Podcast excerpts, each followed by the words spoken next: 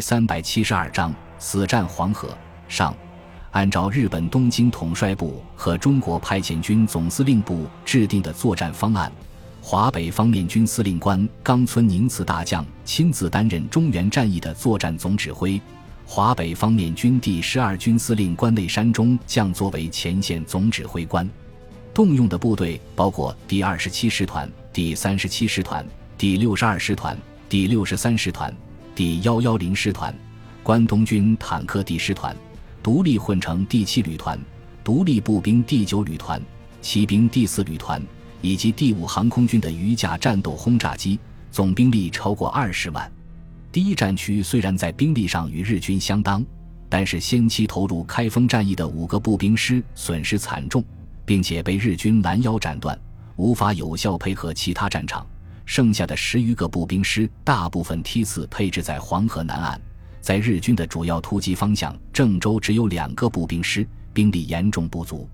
七月一日，关东军坦克第十团的第二战车连队跟在第三十七师团的后面渡过黄河，随即集中五十多辆坦克，导引步兵猛烈突击。郑州东部的西岸防线坚持了不到十个小时，被日军全线突破，部队撤退至距离黄河十五公里的第二道防线组织防御，郑州岌岌可危。与此同时，日军第二十七师团从洛阳北部佯攻黄河南岸守军，以此来吸引第一战区的注意力，掩护东线的主力部队源源不断渡过黄河。战区司令官蒋鼎将军接到重庆统帅部的命令之后，立即调集了两个步兵团，征集大量民夫，开始封堵黄河，然后冒着漫天的炮火和日军飞机的轰炸扫射。驱车前往第十五军司令部郑州以东十五公里的小村魏庄，宣读了统帅部的命令之后，蒋鼎用非常严肃的语气说道：“黄河能否封堵成功，关键就看你们第十五军能够在日军的疯狂进攻下坚持多长时间。任务非常艰巨，但是却必须完成。诸位必须做好以身殉国的思想准备。如果有人胆敢临阵脱逃，”不管官职大小，立即处决，无需向上峰请示。第十五军军长刘昌义沉声问道：“蒋长官，我们需要坚持多长时间？”蒋鼎用犀利的眼神逼视着刘昌义，不容置疑地回答道：“最少五天，这是保证封堵花园口大堤分之一的必须时间。”刘昌义试探着问道：“司令部能不能再调拨一个步兵师给我们？如果不行的话，给一个团也行。”根据可靠情报，目前已经过河的日军已经接近两个师团，对岸日军师团的番号就有个，而我军满打满算也不过个步兵师五万多人，实力悬殊大了。蒋鼎没有理会刘昌义脸上为难的神色，斩钉截铁地说道：“刘昌义，我可以明确地告诉你，五天之内不可能有任何增援。”蒋鼎身体前倾，用怀疑的眼神看着刘昌义，问道：“你是不是怕了？”一丝苦笑浮现在刘昌义的脸上，他缓缓点了点头，回答道：“长官，我是怕了。离家从军已经二十多年，却从来没有回去看过。对于父母亲来说，我这个有跟没有一样。本来打算抗战胜利了再回去看看，可是照目前的情况，恐怕再也没有机会向二老尽孝了。不过忠孝不能两全，我相信他们会理解的。”接着，他指着自己手下的个师长。对蒋鼎说道：“他们各和我跟着长官，您也有两年多了。如果不是有您从中照应，咱们这些杂牌军早就被汤恩伯吞并了，于公于私，我们第十五军都不会给您丢脸的。”很好，听了刘昌义的肺腑之言，蒋鼎感焦急，说道：“刘军长，郑州能否守得住，不但关系到我们战区防地的安危，而且牵涉的游军团的命运。”间接影响到长沙会战的胜负，稍有不慎，数万将士苦战数月换来的大好局面就会付之东流。若非如此，统帅部和战区司令部也不会下这种命令。蒋鼎沉思了一会，说道：“我手头还有一个战区司令部直属的特务营，就增援备你们吧。我能做的只有这么多了，希望你们能够平安归来。”刘昌义急忙表示反对，他说：“长官。”司令部是整个战区的指挥中枢，必须保障安全，怎么能没有部队保护呢？再者，多一个营少一个营，对第十五军的影响并不大，请您收回成命。蒋鼎摆了摆手，示意刘昌义不要再说，然后解释道：“战区长官部已经转移到登封，距离前线较远，不需要额外配备部队保护。”接着他微笑着说道：“为了方便就近指挥前线作战和封堵黄河缺口，我将留在郑州城内，直到将日军击退。”什么？刘昌义和各师长齐声惊叫起来：“万万使不得呀！”刘昌义苦口婆心地劝道：“长官，您身系整个战区的安危，怎么能置身险地呢？再说，孙总统曾经通令全军，禁止集团军司令以上的指挥官在第一线指挥作战，这样做很不合适。”蒋鼎回答道：“此战凶险异常。”我作为战区最高指挥官，理所应当要和第一线将士安危同在，以鼓舞士气。郑州距离最前线还有几十公里，与孙总统的命令并不抵触。另外，我本人亲临前线，和长官部设置在前线完全是两回事。即使我在前线牺牲了，只要长官部还存在，仍然可以继续指挥作战，掌控全局。刘昌义不再浪费唇舌，扭头看着个师长。沉声说道：“长官的态你们已经看到了，所以我要郑重宣布，任何人不准后退半步，直到全部拼光为止。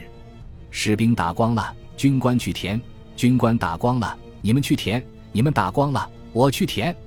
如果日军想进军郑州的话，就让他们踩着我们第十五军五万弟兄的尸体过去吧。”话音刚落，魏师长同时长身而起，响亮地回答道：“是。”长官，七月二日晨，二十二架日军重型轰炸机飞临第十五军阵地上空，轮番俯冲轰炸扫射。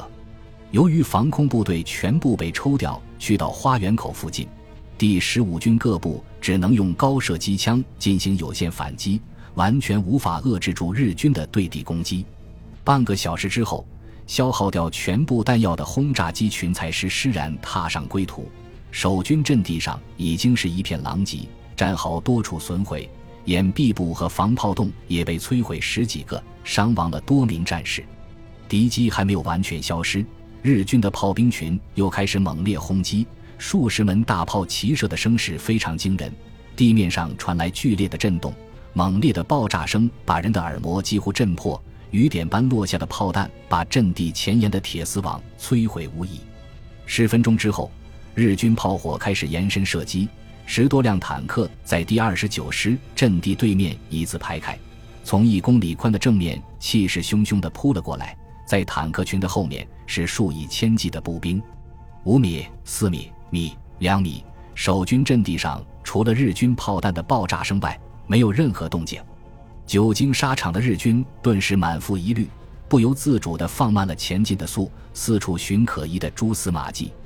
一百八十米、一百五十米、一百米、五十米，已经过了最佳的阻击位置，可是守军阵地上仍然悄无声息。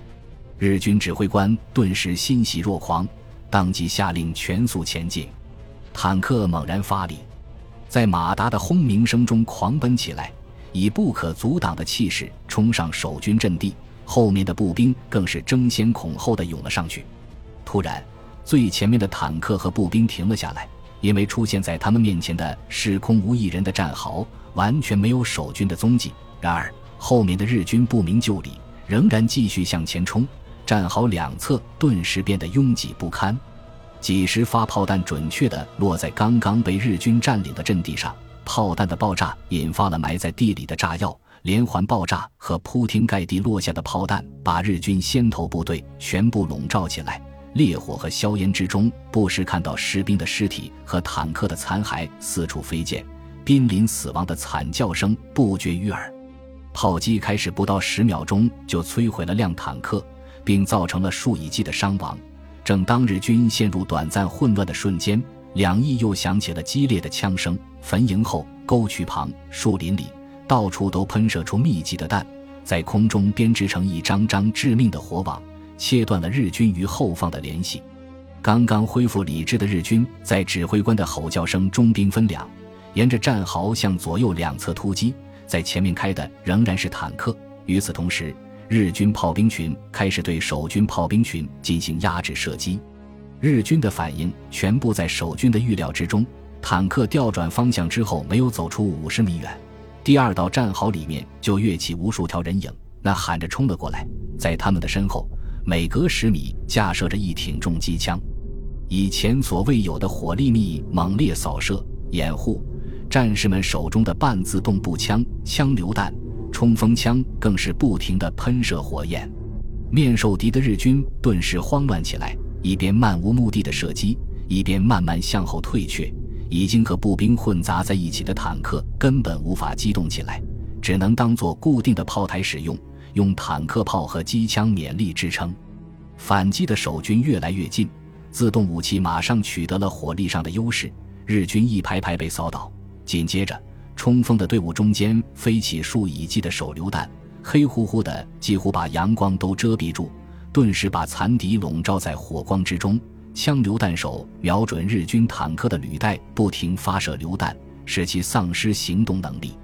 面对着眼前的尸山血海，最后面的几十名日军掉头就跑，其余的士兵见状，纷纷加入了溃退的行列。最后，连剩下来的二十辆坦克也落荒而逃，把六多具尸体和十几辆坦克的残骸留在守军的阵地上。本集播放完毕，感谢您的收听。喜欢请订阅加关注，主页有更多精彩内容。